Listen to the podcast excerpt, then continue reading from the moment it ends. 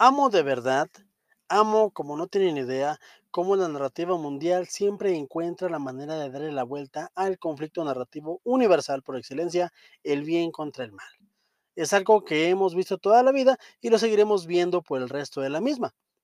Asimismo, el medio del anime y el manga no es la excepción, ya sea en un mundo ninja, en una aventura pirata o incluso viajando por el mundo consiguiendo las esferas del dragón, siempre, y digo siempre, existe un enemigo a vencer.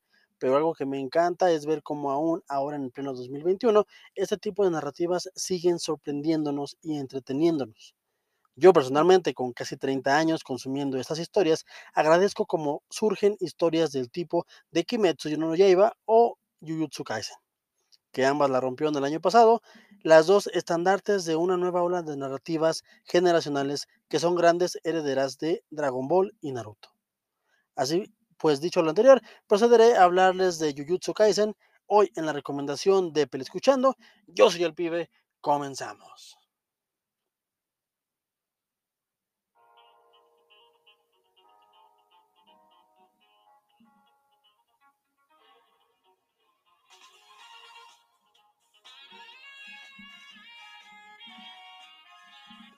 Jujutsu Kaisen de la mente y mano de Jiji Akutami, mangaka japonés del cual desconocemos su nombre original porque usa como seudónimo el nombre de Jiji, pero vale, lo que nos interesa es que su obra fue publicada por primera vez el 5 de marzo del 2018 en la Chukan Shonen Jump y su respectivo anime comenzó a transmitirse el 2 de octubre del 2020 y con su primera temporada de 24 capítulos ya podemos disfrutar de los primeros arcos del protagonista Itadori y compañía.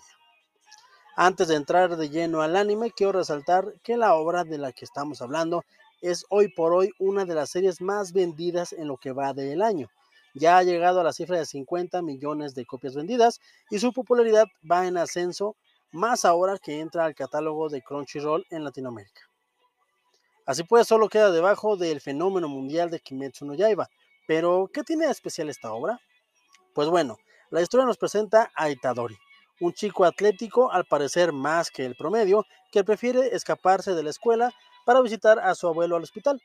En el primer capítulo va a visitarlo y como siempre, aparentemente, su abuelo le suelta un discurso muy a la tío Ben.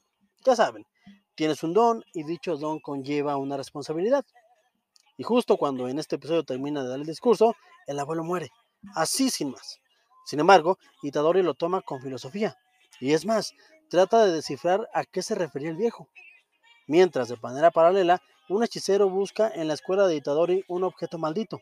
Dicho objeto lo tienen los amigos del prota y esto los mete en problemas. Para lo cual el hechicero y el protagonista deberán hacer equipo para salvar a sus amigos. Ya saben, típico del anime. Así sin más, al final del primer episodio terminamos con nuestro héroe de turno con una maldición en su estómago, tienen que verlo para ver a qué me refiero, y con la misión de ayudar a las personas y maldiciones a tener una muerte digna. La trama avanza rápido y al igual que Demon Slayer, la propuesta, si bien no es original, se siente fresca y atractiva.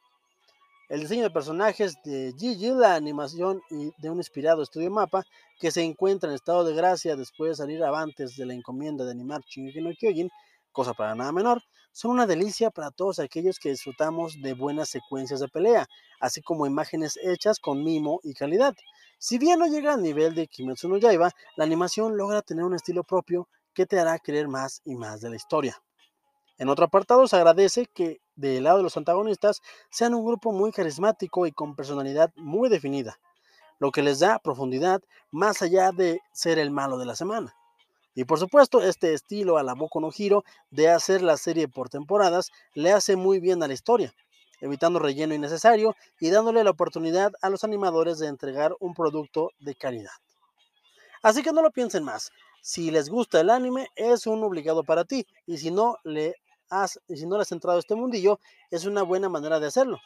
Jujutsu Kaisen, recomendadísimos 24 primeros episodios que te harán quedar con ganas de más. Fresca, actual y bien animada, no sé más, no sé qué más se puede pedir.